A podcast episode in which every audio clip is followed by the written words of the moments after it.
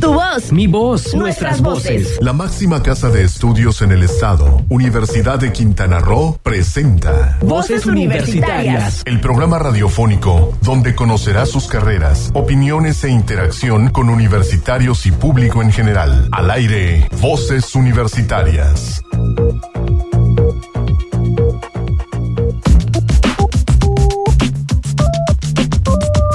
Muy buenas tardes, muy buenas tardes. Son las 4 de la tarde en punto para poder empezar Voces Universitarias Radio, el programa de vinculación de la Universidad de Quintana Roo con la sociedad quintanarroense a través de los micrófonos de Sol Estéreo. Nos da mucho gusto estar aquí y me da mucho gusto, me siento eh, rejuvenecido porque estoy aquí entre puros jóvenes. Muy- me da mucho gusto. Y le damos la bienvenida a nuestra nueva conductora. Ya les decíamos la semana pasada que íbamos a estrenar conductores y vamos a poner jóvenes para que estén más en contacto con la juventud. Precisamente es un programa de universitarios entonces qué mejor que sean los mismos universitarios quienes lo hacen. Y me da mucho gusto compartir micrófonos con Cristina Cumul. Cristina, muy buenas tardes. Así es, muchísimas gracias. Hola, ¿qué tal? Muy buenas tardes a todos los que se encuentran en su casa. Es un gusto estar aquí una vez más en Voces Universitarias Radio. Adelante. Me da mucho gusto que estés aquí con nosotros. Me da mucho gusto porque le vas a, a inyectar esa energía, esa juventud que es necesaria para este programa universitario. Y bueno, el programa va a estar bastante entretenido. También tenemos jóvenes para poder entrevistar, jóvenes recién egresados de recursos naturales, quienes vienen a platicar precisamente de esta carrera de, manejo de recursos naturales, una carrera que venimos ofreciendo en la Unidad Académica Cozumel desde el 2005. Vamos a tener también voces, este, todos los, lo que siempre tenemos, como son las cápsulas. En este caso, es respecto al 4 de febrero próximo. Nos adelantamos un poco porque es el día de lucha contra el cáncer, el 4, próximo 4 de febrero, y nuestras, este, nuestros sabías que serán al respecto para dar algunos datos de la incidencia del cáncer en México y cómo se está dando. También nuestra ciencia en México será también al respecto de otra, una, especie de cáncer que es la leucemia. También vamos a estar hablando de eso. Y algunas efemérides, noticias y mucho más aquí en Voz Universitaria. Así que vamos al mal paso darle Gerber y vamos a darle. ¿Qué te parece? Me parece. Pues bueno, vamos a presentar primero a nuestros invitados de hoy, a los dos jóvenes egresados de la licenciatura en Manejo de Recursos Naturales, Alex Fernando y Wilbert, son egresados de Recursos Naturales, apenas en diciembre lograron terminar la carrera. Y ellos han tenido un bagaje bastante amplio en la carrera, no solamente durante eh, eh, los este, estuvieron en las aulas, sino que fueron más allá los dos.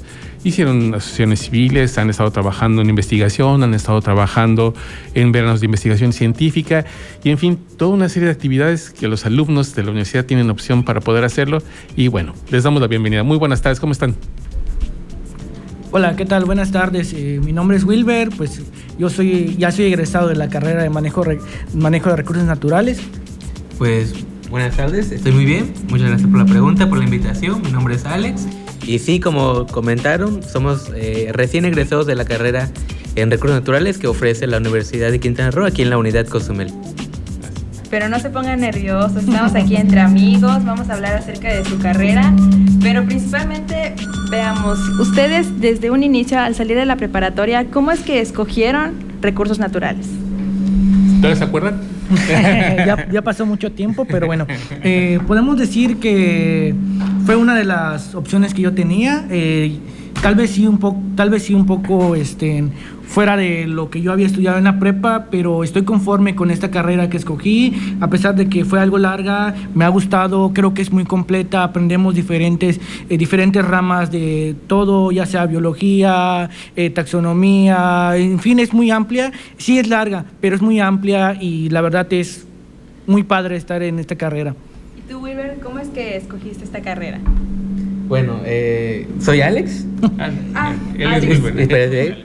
Este, realmente yo creo que como le pasa a muchos chavos de, de nuestro país, cuando salen de la prepa no están seguros qué es lo que quieren estudiar o qué no. Yo me quería realmente ir fuera de la isla a estudiar otra, otra profesión, otra licenciatura, pero hay que acomodarnos a lo que había en las oportunidades en el momento y entonces eh, decidí enfocarme a los recursos naturales porque igual tenía esa inquietud por investigar, por ver qué hacen, cómo trabajan, qué se puede hacer, qué se puede lograr, qué podemos mejorar. Y pues ahí fue como, apenas lo visualizas, ah, ok, recursos naturales, puede ser esta. y ya te aventuras en este transcurso, en esos cuatro o cinco años de la carrera, y vaya que se aprenden varias cosas. Una de las cosas que la carrera tiene es una de las fortalezas, yo creo, en lo personal lo pienso así, es el profesorado. Ustedes tienen a seis profesores investigadores de tiempo completo, los seis con doctorado, los seis forman parte del Sistema Nacional de Investigadores, o sea, cinco, perdón, cinco de ellos eh, forman parte del sistema. Entonces hay mucha investigación, hay mucha oportunidad para ese desarrollo por parte de ustedes. ¿Y ustedes lo aprovecharon? Definitivamente nuestra carrera es de las más exigentes. Como tú mencionabas, mencionabas, tenemos muchos doctores, investigadores, entonces nos exigen mucho a nosotros. Este, los trabajos de prepa y se quedan, entonces tenemos que dar un paso. Y es un reto completamente. Desde que estudiaron en el extranjero, como el doctor Oscar, como lo estudiaron aquí en Chetumal en el Ecosur, la doctora Marta, el doctor Adrián, el doctor Mejía que se hizo sus posgrados en Inglaterra. Entonces, son doctores bastante preparados y nosotros podemos elegir con cuál queremos desarrollar nuestras habilidades, con cuál nos sentimos más, eh, tenemos como que ese sentimiento de que queremos hacer lo mismo. Entonces, realmente los aprovechas. Desde el primer semestre tenemos clases con los doctores para que nos enseñen y seguir desarrollándonos con cada semestre. Y cada semestre se está poniendo un poquito más exigente.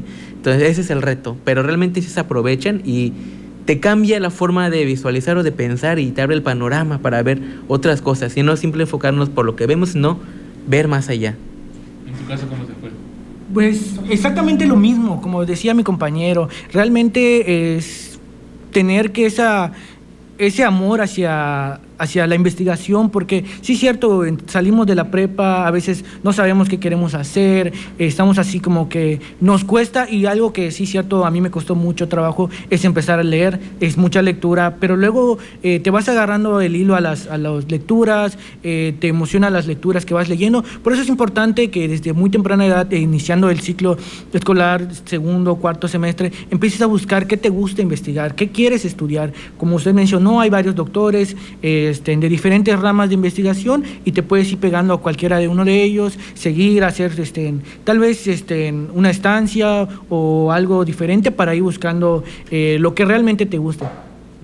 Sí, aparte yo creo que su carrera aquí les beneficia porque veo que igual hacen muchas investigaciones de campo, es decir, ustedes van y tienen que ir, a veces se van al otro lado de la isla y hacen algunas investigaciones. Entonces yo creo que igual es algo muy completo, aparte de los profesores, ustedes tienen las herramientas necesarias para poder continuar con su carrera, ¿no?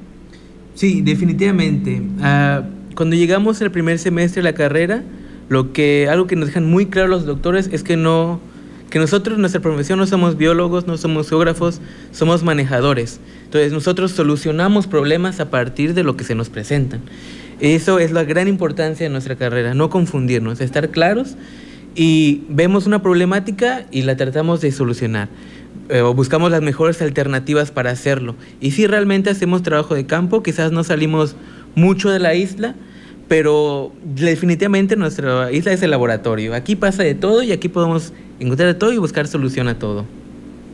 Una de las, también una de las cosas que siempre he ponderado de la carrera, en 2005, cuando se, se crea esta carrera, cuando empieza la carrera, se, logra el primer doctor de la Unidad Académica Cozumel y precisamente fue del área de recursos naturales el que llegó con nosotros el doctor Luis Mejía, hoy director de la División de Desarrollo Sustentable, y él fue nuestro primer doctor aquí en la universidad, en la Unidad de Cozumel en ese proceso de crecimiento que fuimos teniendo poco a poco en estos 20 años que tenemos de actividad. Y pues poco a poco también el personal se ha ido, se ha ido mejorando, ¿no? El doctor, está, el doctor Collantes pues, era maestro, ahora es doctor, Luis Santander también era maestro, llegó al doctorado, Oscar Frausto de la maestría llegó al doctorado, en fin, todos han ido creciendo y eso también yo creo que es parte del crecimiento no solo de la carrera, sino este, del, cuerpo académico, sino de la carrera en sí, porque también es más exigencia para ustedes, tú lo comentabas, ¿no? Pero ¿qué tal ha sido esto? Eh, ¿Qué tan rico es estar con este tipo de, profesores? Pues es muy rico porque te incitan, te motivan a que tú veas más allá de la licenciatura, te motivan a que puedes hacer un posgrado, puedes irte a la maestría, puedes, ir al, puedes irte al doctorado, puedes irte al extranjero a seguir estudiando. a que tú te dediques a lo que realmente te apasiona. Y claro, ellos están de apoyo, de soporte, para que, ok, vas bien, vas mal, hay que corregirla acá, vas bien, síguele. Entonces es muy rico, definitivamente todos los, todos los doctores tienen algo específico que los caracteriza. Y nosotros, entre compañeros, colegas, ya lo sabemos, ah, ese doctor ya sabemos cómo va a hacer, va a querer esto o esto, y va, va a trabajar de esta forma. Entonces, los conocemos a cada uno y nos adecuamos a ellos y realmente es una motivación estar. El doctor Mejía es, sin duda alguna, es muy duro, es muy directo, pero realmente te aporta mucho, mucho, mucho, más allá del conocimiento que te puede dar, como persona te incita a seguir creciendo. Y eso es lo que igual nos importa a nosotros los jóvenes, estar preparados eh, formalmente, educativamente, pero también como personas, para que al futuro de mañana sepamos bien qué es lo que queremos hacer y qué es lo que queremos lograr. Eh, claro, también una cosa que es importante recalcar sobre esos maestros que van y conocen diferentes lugares, hacen trabajos con diferentes este, doctores de otros lugares, es que ellos tienen vínculos para salir, para hacer estancias, como por ejemplo les puede comentar mi compañero, de un enlace que hizo eh, en otra universidad para hacer una estancia de un tiempo determinado.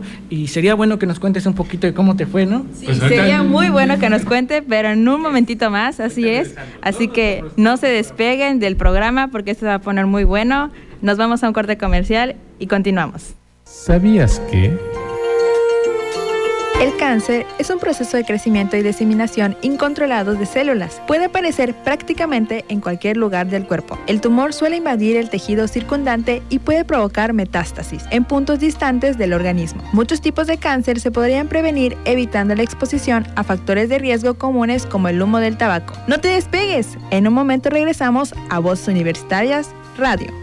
La sociedad exige profesionistas que se integren al desarrollo. Soy orgullosamente universitario y me preparo para los retos que me depara el futuro. Universidad de Quintana Roo, 27 aniversario. Lugar de buenas noticias. Es momento de continuar escuchando tu voz, mi voz, nuestras voces en voces universitarias. Aquí tu voz cuenta. El 29 de enero de 1958, el diario The Boston Herald publicó una carta de Olga Owens Hookins en la que se refería al famoso pesticida DDT como una sustancia muy peligrosa. Hookins tenía una amiga, la bióloga marina Raquel Carson, a quien envió una copia. Su carta inspiró a Carson para escribir un libro hoy célebre, Primavera Silenciosa. En este, publicado en 1962 y considerado como la primera advertencia sobre una catástrofe ecológica, Carson reunió evidencias científicas que le permitieron concluir que este tipo de pesticidas se acumulan en los cultivos, transfiriéndose y envenenando a las aves y a otros animales. Pero sobre todo, Primavera Silenciosa por primera vez hace preguntas importantes sobre el equilibrio entre el progreso industrial, la protección ambiental y la calidad de vida, despertando la conciencia ecológica.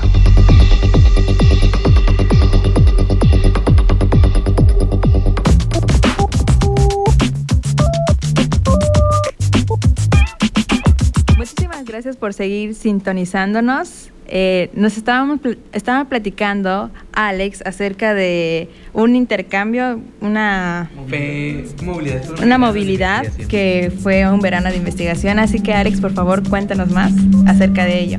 Bueno, pues el año pasado, en los meses de junio, a mediados de junio, eh, hice, una hice eh, un verano de investigación científica. Me fui a Puerto Vallarta eh, eh, con un transcurso de un lapso de mes y medio.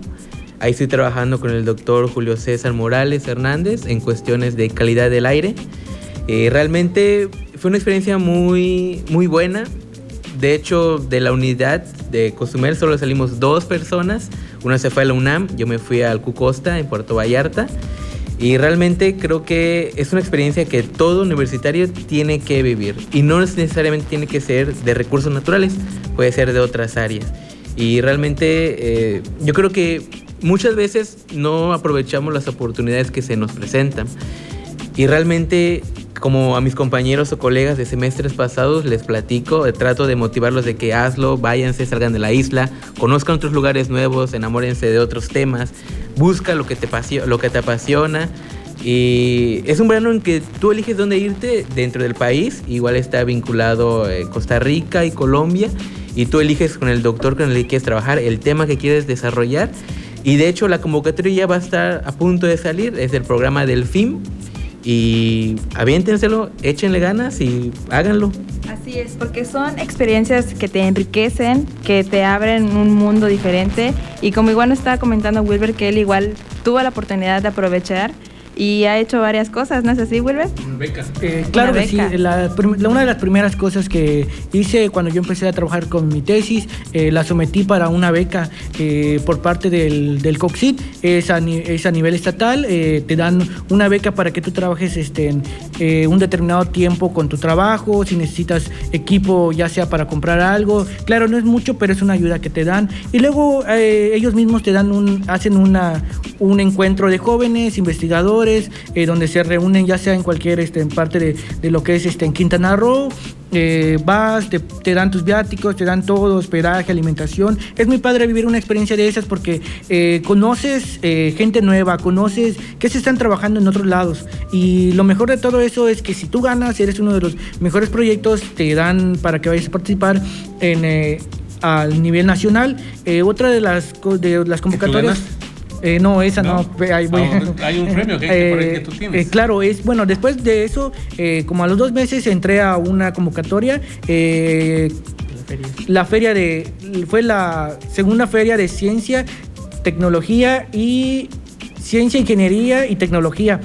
también a nivel estatal, aquí se hacen póster, vas, este, presentas tu proyecto, sí cierto, es un poco riguroso la forma en la que califican. De hecho, fue una de las cosas que me quedé así como que, wow, porque primera vez que iba a una feria de ciencia y fue algo así como que, ups, está el reglamento para que te dejen participar y es una serie de actividades que se hacen. También hay conferencias y todo. Esta vez se hizo acá en el Planetario de Playa del Carmen.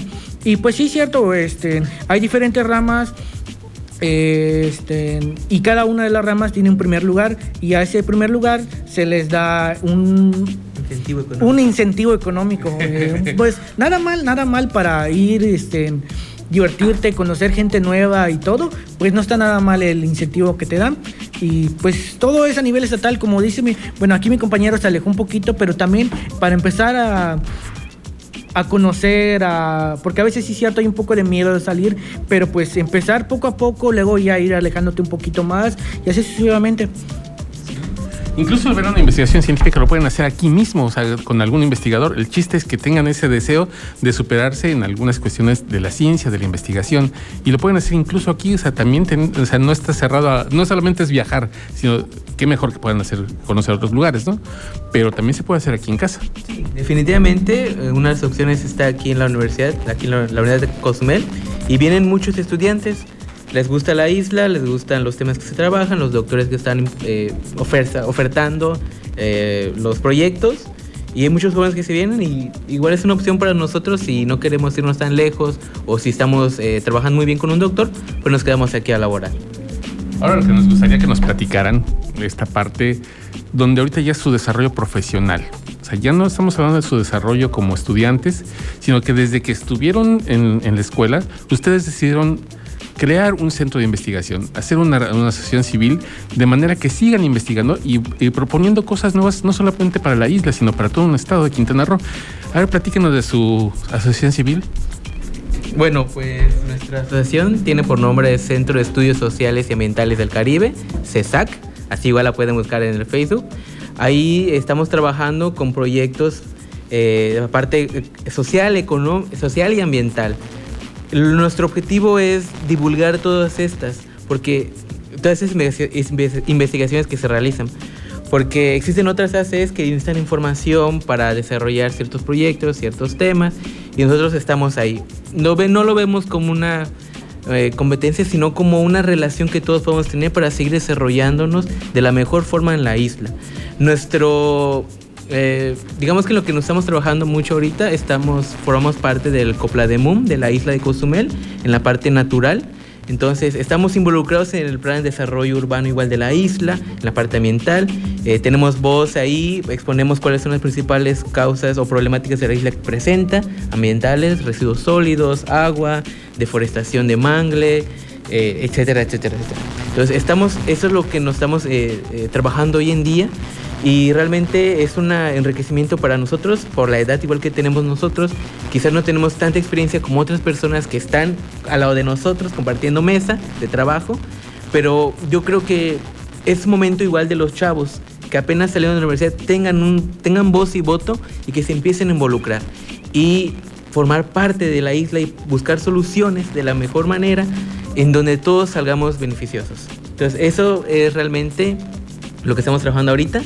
Aparte de nuestros proyectos de tesis, yo trabajé en ranchitos, una caracterización de cómo están, cuántos son, qué tienen. El muchacho está trabajando con áreas de priorización aquí en la península de Yucatán. Y estamos yendo lentos, pero seguimos avanzando.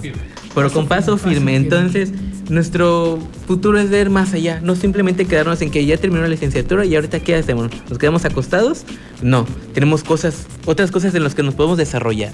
Entonces, esa es nuestra, nuestra visión al día de mañana queremos hacer un posgrado, nos vamos, se queda están otras personas en la AC que sigan creciendo, que sigamos teniendo un voz y voto y seguir colaborando con todos. Eso es lo que, lo que nosotros estamos buscando. Bueno, ya casi para concluir, ¿no es así?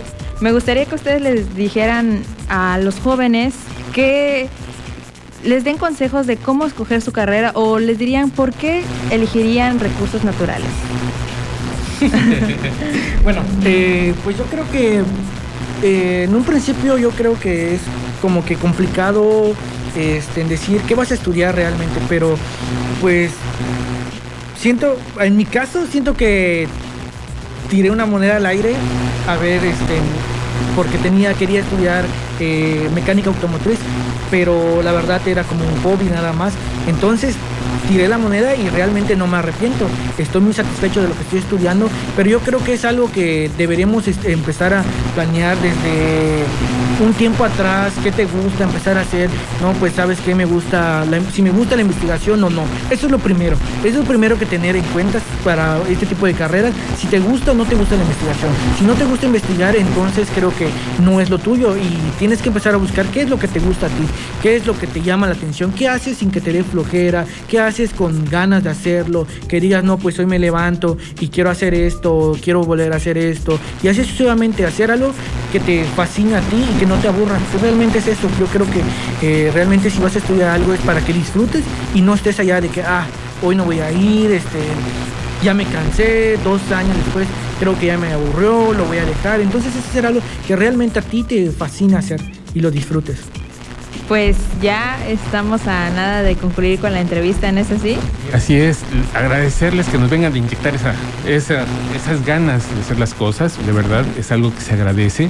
Ojalá los jóvenes nos escuchen, nos vean, eh, vamos a subir el podcast para que se animen también a, ver esta parte de, la, del, recursos naturales. Y bueno, solo nos resta más que agradecerles. Alex, Wilbert, muchísimas gracias por su visita. Qué bueno que fueron ustedes los promotores, los que iniciaron esta promoción de, las carreras. Empezamos con recursos naturales y qué mejor que empezar con ustedes, que son un ejemplo de esta formación integral que tiene la universidad en esta carrera. Así que los felicito por esa energía y hoy nos seguiremos viendo adelante porque seguro hay muchos proyectos más que vienen importantes.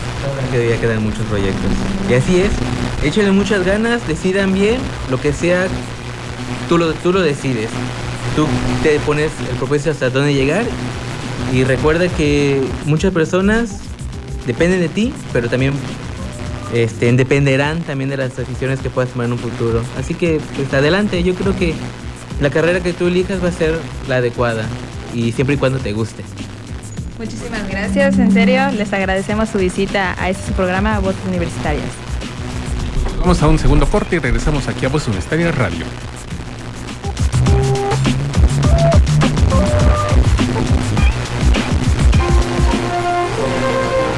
¿Sabías que? El cáncer nos afecta a todos, jóvenes y viejos, ricos y pobres, hombres, mujeres y niños, y representa una carga enorme para los pacientes, las familias y la sociedad. Es una de las principales causas de defunción en el mundo. Sin embargo, muchas de estas muertes se pueden evitar. Entre el 30 y el 50% de los cánceres se pueden prevenir adoptando hábitos saludables. No te despegues, en un momento regresamos a Voces Universitarias Radio. Con innovación y liderazgo afrontamos los retos tecnológicos sin descuidar nuestros valores y principios. Universidad de Quintana Roo, 27 aniversario. Lugar de buenas noticias. Es momento de continuar escuchando tu voz, mi voz, nuestras voces en voces universitarias. Aquí tu voz cuenta. México ha logrado avances en la lucha contra el SIDA, pero aún enfrenta retos como la discriminación y los prejuicios asociados a la sexualidad, a pesar de la evidencia científica disponible.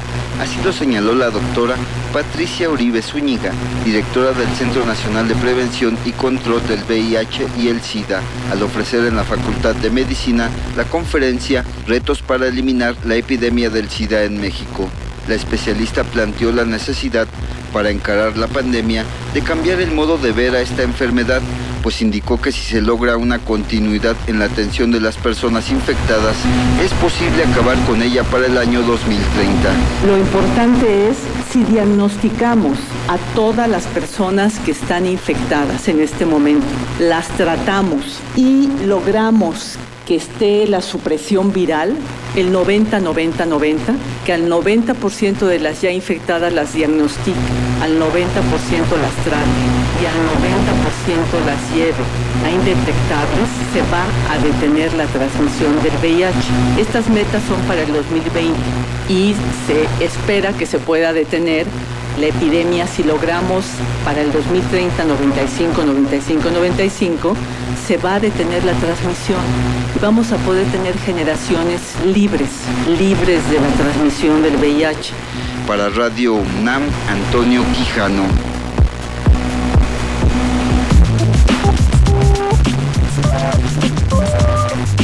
Regresamos a Voz Universitaria Radio. Estamos ya en tercer segmento, en el segmento donde siempre hacemos la parte de la historia de la música. La semana pasada eh, hicimos mm, pues, una cápsula sobre el impresionismo en la música, en la expresión en Europa, con este, Debussy, algunos este, autores franceses sobre todo.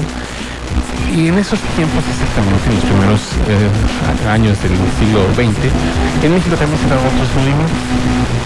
Este, el impresionismo es un movimiento post-romántico, después del romanticismo, y en México lo programamos, todavía estamos viviendo el romanticismo en la época de Díaz, el término de esa era, pero pues no demeritó mucho la música, así que siglo XX ha sido un, un parteaguas de la música, porque sencillo, cuando se inventa el fonógrafo, cuando se inventan los, los métodos de grabación, en el siglo XX, entonces por eso la música tiene una explosión enorme en los, y no solo eso, sino que después al finales del siglo tuvimos ya las plataformas digitales que eso hizo que aparte de todo exponencialmente creciera el amor a la música. Entonces hay formas de distribución muy, buenas y vamos, es por eso que decidimos hacer todas estas cápsulas de historia de la música alrededor del siglo XX. ¿Qué te parece? Preparamos. Vamos cápsula y a debatir acerca de este tema que es la historia de la música.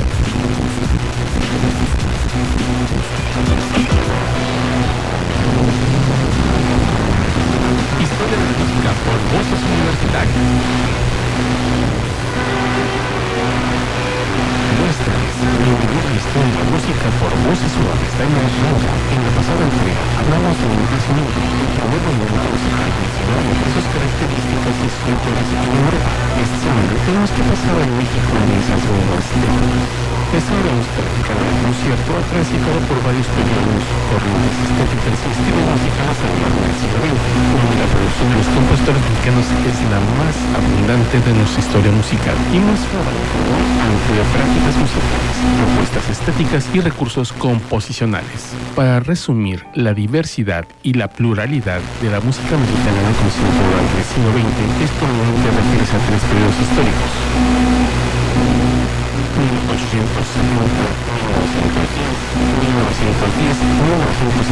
y 1960 a los Hoy nos enteramos en el programa.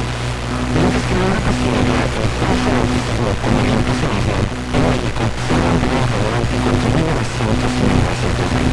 continuó con un periodo de afirmación nacionalista de 1920 a 1950.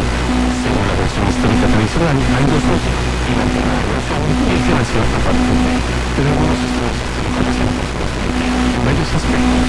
Un nuevo país en que se surge el conflicto El nuevo periodo histórico de más de tres décadas dominado por Porfirio Díaz empezaron sus conflictos y necesarios con el campo de desarrollo económico, social y cultural que sentó las bases para el surgimiento de un tipo nuevo vinculado con otros países europeos y americanos.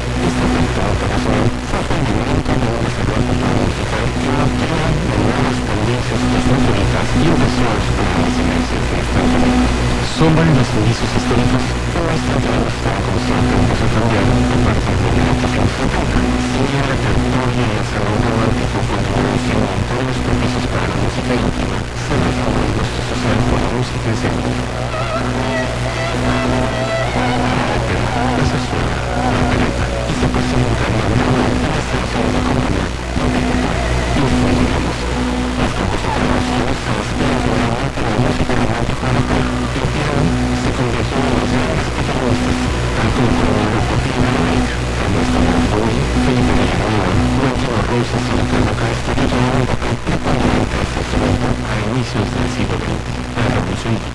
implicó profundos cambios políticos y sociales, una búsqueda desordenada de una afirmación de las raíces nacionales. Un movimiento tan profundo tuvo consecuencias en la literatura y en las artes. En la música ocurrió un fenómeno parecido. Las primeras obras de José Rolón, Manuel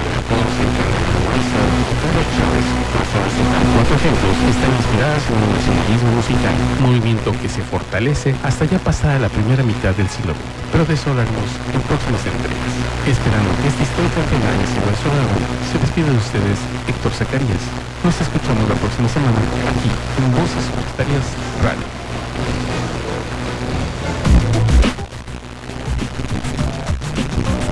Pero, qué interesante acerca de todo esto, que cómo en México se escuchaba todo este tipo de música, cómo fue, al parecer, en Europa y como que En Porfirio Díaz se da un movimiento donde se, atraían muchas cosas de Europa hacia, hacia México, pero los autores mexicanos tuvieron su propio sello empezó esta cápsula con un vals sobre las flores. Es un vals que se mexicano, no rosas, que se baila en las mejores salones de, de Viena después y llegan a los a las partes de Europa.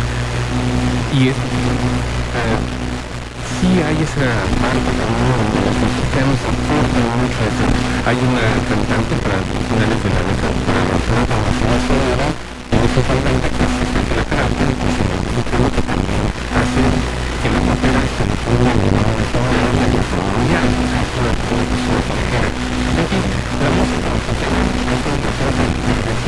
el siglo XIX y XX en muchos lugares. Y afortunadamente esa tradición sigue, música de conciertos sigue dándose fuertemente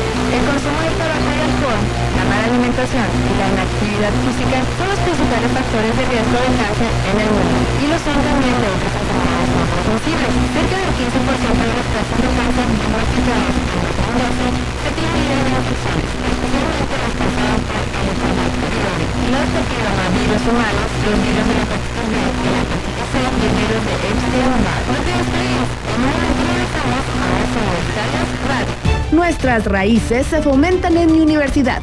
Con ética educativa y vinculación social, preservamos nuestros valores culturales. Universidad de Quintana Roo, 27 aniversario. Lugar de buenas noticias. Es momento de continuar escuchando tu voz, mi voz, nuestras voces en voces universitarias. Aquí tu voz cuenta.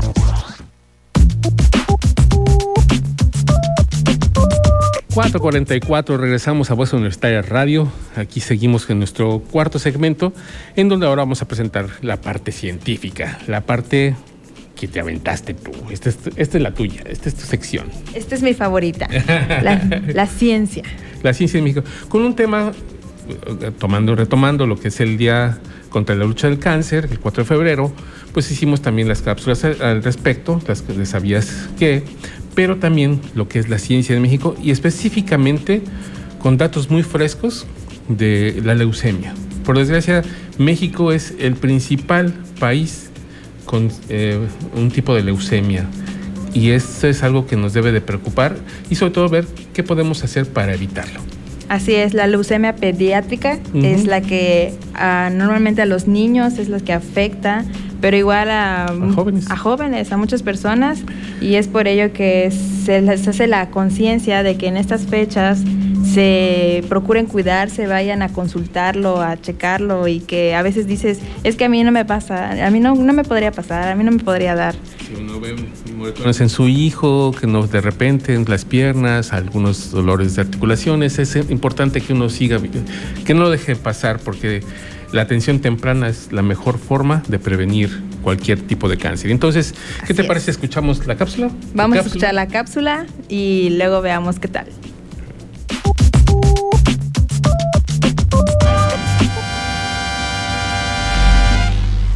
La ciencia en México.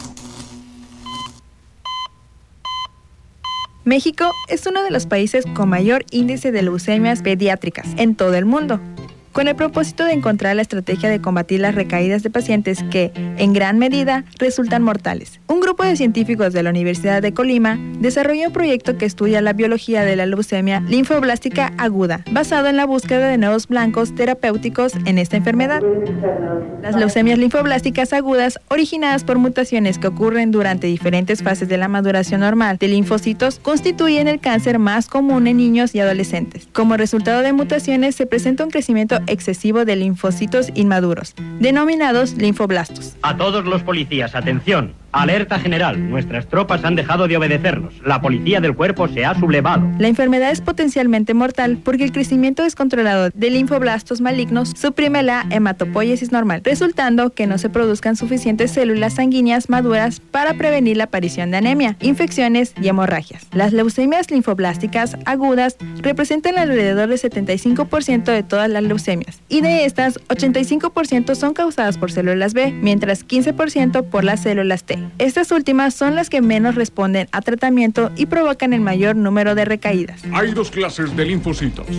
Los linfocitos T se encargan de comandar el ataque. El laboratorio de inmunobiología de la doctora Oksana Drobinskaya en el Centro Universitario de Investigaciones Biomédicas de la Universidad de Colima se dedica a los estudios de la biología de la leucemia con un enfoque de la búsqueda de nuevos blancos terapéuticos en esta enfermedad. La científica, integrante nivel 2 del Sistema Nacional de Investigadores, comenta que existe una situación muy alarmante en México porque tenemos la incidencia más alta en el mundo en leucemias pediátricas. Además de que se sabe que la leucemia está relacionada con diferentes mutaciones, unas con buen pronóstico, que responden mejor a tratamiento, pero otras con pronóstico peor, En el caso de México, no sabemos por qué todavía las mutaciones que se acumulan en linfoblastos malignos son los que provocan la enfermedad con peor pronóstico y que menos responde a tratamiento. Con el propósito de encontrar la estrategia de combatir las recaídas de pacientes que en gran medida resultan mortales, la doctora Oxana Drobon Vizcaya desarrolla un proyecto que estudia la biología de la leucemia linfoblástica aguda, donde se toma en cuenta la heterogeneidad de las células leucémicas y en particular una subpoblación de células muy especiales, que son las células iniciadoras de la leucemia posibles causantes de las recaídas. glóbulos blancos anárquicos. La leucemia tiene como su cuna la médula ósea, donde tanto los linfoblastos como las células iniciadoras se encuentran en sus nichos específicos, construidos por el microambiente medular, como las células estromales, que les ofrecen una protección y unas señales específicas. Por recibir esas señales, las células iniciadoras de la leucemia pueden mantenerse en estado quiescente o empezar a proliferar. Implica determinar cuál es la diferencia entre las células blásticas y las células primitivas iniciadoras de leucemia. Así también la forma como se relacionan con sus nichos en la médula ósea. Porque no solo el nicho afecta a la leucemia, sino que las células leucémicas contribuyen en la formación del nicho leucémico, pues inicialmente este se encuentra sano. Basándonos en las características de las células leucémicas, pretendemos desarrollar las propuestas de tratamientos innovadores para esta enfermedad. Con información de Agencia Informativa CONACYT para Voces Universitarias Radio, Cristina Cumul. Así es, como ustedes ya escucharon, México es un es crece más los casos acerca de la leucemia. De hecho, déjame comentarte, Héctor, que ya desde el 2015, desde el año 2000 al 2015 aumentó un 3.6% los casos anuales aquí en México por parte de esta enfermedad. Y según números absolutos, el crecimiento de la mortalidad por esta causa fue del 32.2% al elevarse de 3.301 casos durante el año 2000 a 4.365 casos en el 2015. Sí, esta información, según publicada por la Gaceta Mexicana de Oncología, así que realmente es alarmante este caso de que cada vez más hay más, Más casos. más casos. Lo vemos en esta misma Gaceta Mexicana de Oncología, nos publica que en el año 2000 hubo 30 3.301 casos, una tasa del 3.3. Luego el siguiente año, en el 2005, estamos hablando de, bueno, no el siguiente, el siguiente este, lustro, de 3.733, eh, una tasa de 3.6. Luego en el 2010, 3.953, una tasa del 3.5. Y el 2015, que es su último dato, se está haciendo por quinquenio, entonces hasta el 2020 correspondería al siguiente parte del estudio. Los últimos datos en el 2015 es de 4.365 casos con una incidencia del 3.6. Un crecimiento paulatino de esta enfermedad. Sí, cada cinco años va incrementando esta cifra y es un poco lamentable porque estoy segura que se podría prevenir en ciertos casos. Así es, como lo escuchábamos también en la cápsula de la UNAM, decía, bueno, una de las formas que podemos este, evitar es eh, no tener acceso con los insecticidas, eh, no tener eh, todo lo que aquello que nos provoca o, o está estudiado que provoca cáncer, hay que mm, evitarlo. Y sobre todo, ejercicio, una buena alimentación y un buen desarrollo físico, no estarte ahí nada más echado en la hamaca. Sí, buenos hábitos, como por ejemplo no fumar, eso Exactamente, es no tomar. primordial, no tomar. Así que bueno, suena así como que muy drástico, pero bueno, si queremos tener una vida saludable, es importante seguirlo. Sí, porque según estos datos, está igual en el año 2015 fue el noveno lugar de fallecimiento aquí en México. Así es. Entonces, yo creo que en vez de que aumente esa cifra, debería de, de ser menor. Trabajar menor, para claro. que disminuya. Eso es lo que tenemos que hacer como sociedad y como personas. Eso es muy importante. Así que ya saben, a todos los que nos escuchan, ustedes saben que es muy sencillo tomar buenos hábitos, comer saludable, como usted ya lo había mencionado. Hay muchas Ejercicio. cosas que se pueden hacer para evitar que esto se desarrolle. Sí, para que siga adelante. Perdón, vamos a nuestra última pausa. ¿Qué te parece? Así es, nos vamos a una pequeña pausa, pero aún nos queda un poquito más, así que por favor síganos escuchando, no se despeguen de su radio o si nos están viendo por Facebook, eh, estamos en vivo y en directo, así nos pueden ver a nuestros, nuestros hermosos rostros. Regresamos. ¿Sabías que Los esfuerzos que cada uno de nosotros debemos de sumar para luchar contra el cáncer están centrados tanto en la prevención como en el control de esta enfermedad, mediante la reducción en la exposición a los factores de riesgo para cáncer y la mejora en el acceso al diagnóstico temprano y tratamiento adecuado. No te despegues, en un momento regresamos a Voces Universitarias Radio. Mi compromiso es con el desarrollo de la sociedad. Nos preparamos para contribuir por un Quintana Roo mejor. Universidad de Quintana Roo, 27 aniversario. Lugar de buenas noticias. Es momento de continuar escuchando tu voz, mi voz, nuestras voces en voces universitarias. Aquí tu voz cuenta. Hola, ya regresamos de nuevo, estamos aquí y ya estamos a punto de despedirnos. Tan rápido se pasó este programa. Las cosas buenas se pasan rápido. Bueno, ¿qué te parece? Agradecemos a quienes nos estuvieron viendo a través del Facebook con algunos comentarios que nos hicieron. Le agradecemos mucho a Raciel Manrique, nuestro compañero de Chetumal, que nos esté viendo. Saludos hasta la capital del estado. Uh, Giruba de la Parra, exalumna de la universidad, quien nos pregunta sobre un programa que tuvimos el, año pasado eh, de Concluye tu carrera, si va a seguir adelante. No tengo los datos en estos momentos, Giruba. Prometo preguntar y cualquier respuesta que yo tenga para ti te la, voy, te la hago llegar a través de los medios que tú decidas. Así que ahí están los comentarios que nos hacen a través de las redes sociales, a través de los mensajes. Les agradecemos muchísimo y pues prácticamente nos vamos. Así es, nos despedimos de este programa, pero no se olviden sintonizarnos el próximo jueves en punto de las 4 de la tarde. Nosotros aquí estaremos con gusto de darles toda la información necesaria para que usted pasen un buen rato en su Y bueno, también si ustedes no tuvieron chance de escuchar, pero quieren hacerlo, en cualquier momento pueden hacerlo a través de los podcasts, el podcast de nosotros que se sube casi en, que serán dos horas ya estará allá arriba. Eh, puede hacerlo a través de Spotify, de iTunes, de diferentes plataformas, nuevas diferentes plataformas para que ustedes nos puedan escuchar y pueda escuchar el programa cuando usted quiera, a la hora que quiera y por el dispositivo que quiera. Sí, así que no tiene excusas para no escucharnos. Hay todos los medios posibles para que ustedes escuchen nuestras hermosas voces. Mi nombre es Cristina Cumulfe. Muchas gracias por habernos dejado entrar a su hogar o si están en el automóvil. Les agradezco mucho el tiempo prestado en este programa. Me despido, pero nos vemos muy pronto. Hasta la próxima. Y trato soy Héctor Zacarías. También les le agradezco a Eliezer y a. Ay, perdón, tu nombre, los controles se me fue el nombre, perdón. Pero bueno, Emanuel, perdón, Emanuel, has de ser muy tacaño porque no, la semana pasada me dijiste el nombre y yo no me acordé hoy. Así que has de ser codito. Ay, no es cierto. Muchísimas gracias y nos vemos la próxima semana. Hasta pronto. Adiós.